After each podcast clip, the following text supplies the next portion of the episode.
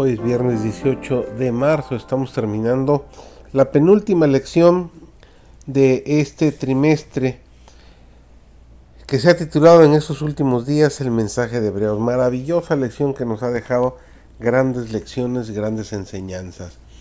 Servidor David González, e iniciamos nuestro estudio de hoy. Es importante señalar que cuando Dios aparece para juzgar a los malvados, el pueblo de Dios no debe contarse entre los malvados si quiere ser liberado. Según el Antiguo Testamento, solo los justos no son destruidos o sacudidos. Si van a ser liberados, el pueblo de Dios debe estar libre de pecado, tener un amor inquebrantable por Dios y confiar en Él. Sin embargo, no entenderemos la naturaleza del juicio en Hebreos a menos que entendamos que Hebreos considera que este temblor prometido es un segundo juicio. Una vez más haré temblar no solo la tierra, sino también los cielos. El primer temblor o juicio sucedió en la cruz y nos habla de la naturaleza del juicio previo al advenimiento. La obra de Jesús como rey y sacerdote en el santuario celestial ocurre en dos fases. En la cruz, Jesús destruyó el poder del diablo, el que tenía el poder sobre la muerte. Satanás siguió viviendo, pero su poder fue quebrantado.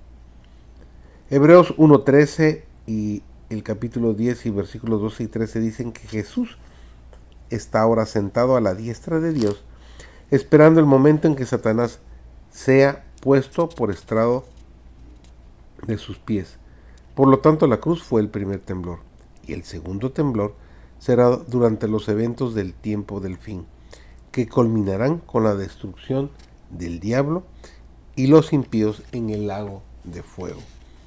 De manera similar, como sacerdote, Jesús murió en la cruz y ascendió al cielo para presentarse ante Dios y reclamar los beneficios de su sacrificio en nuestro favor, para redimirnos de nuestras transgresiones.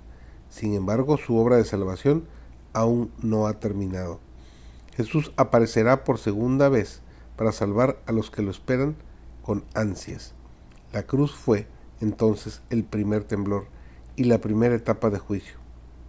Cuando Jesús murió, la tierra tembló, el velo del templo se rasgó en dos, las tumbas se abrieron y muchos santos resucitaron.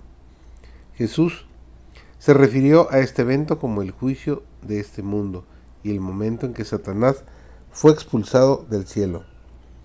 Pablo llama a este evento los primeros frutos de una resurrección más grande que ocurrirá en el futuro.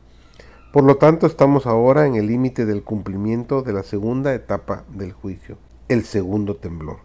Estamos cerca del tiempo en que Dios consumará sus promesas para su pueblo con el fin de que pueda entrar en la tierra prometida. La íntima relación que existe entre las dos fases es muy importante, dependen una de otra. Sin la cruz no puede haber una segunda venida. Sin la segunda venida, la promesa de la cruz sigue sin cumplirse. El juicio es un sistema de dos polos. Si sacas uno, destruyes el sistema. Por eso los creyentes no pueden enfrentar el juicio como si la cruz no existiera. Aquellos que visualizan el juicio final como un momento en el que aparecerán solos ante Dios para que sus acciones puedan ser escudriñadas, pierden de vista la esencia. El propósito del juicio es averiguar quién se ha beneficiado del sacrificio de Cristo. Aquellos que han abrazado a Cristo, como dijo Pablo en otra parte, están en Cristo, son perfectos, son justos. Si estamos en Cristo, no seremos conmovidos porque Cristo no puede ser conmovido. Si el terremoto no derriba el tronco, no derriba las ramas.